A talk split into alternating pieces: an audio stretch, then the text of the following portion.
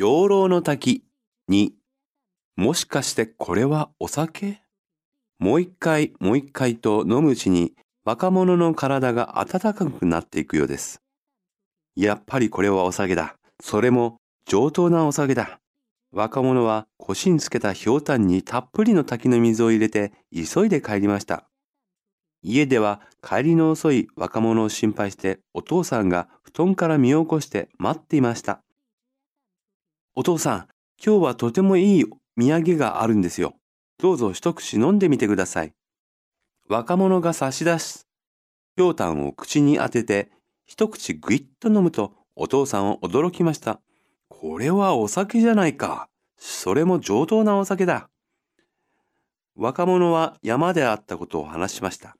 するとお父さんは目に涙をいっぱい溜めて若者の手を握りました。それはきっと天の神様が父親思いのお前にご褒美をくださったんだよ。ありがたいことだ。ありがたいことだ。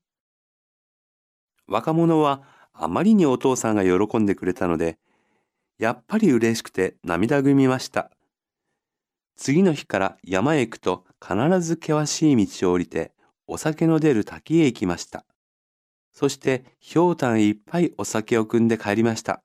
この話を都の天使様も知り、とても感心して年号を養老とし、滝の名前を養老の滝としたそうです。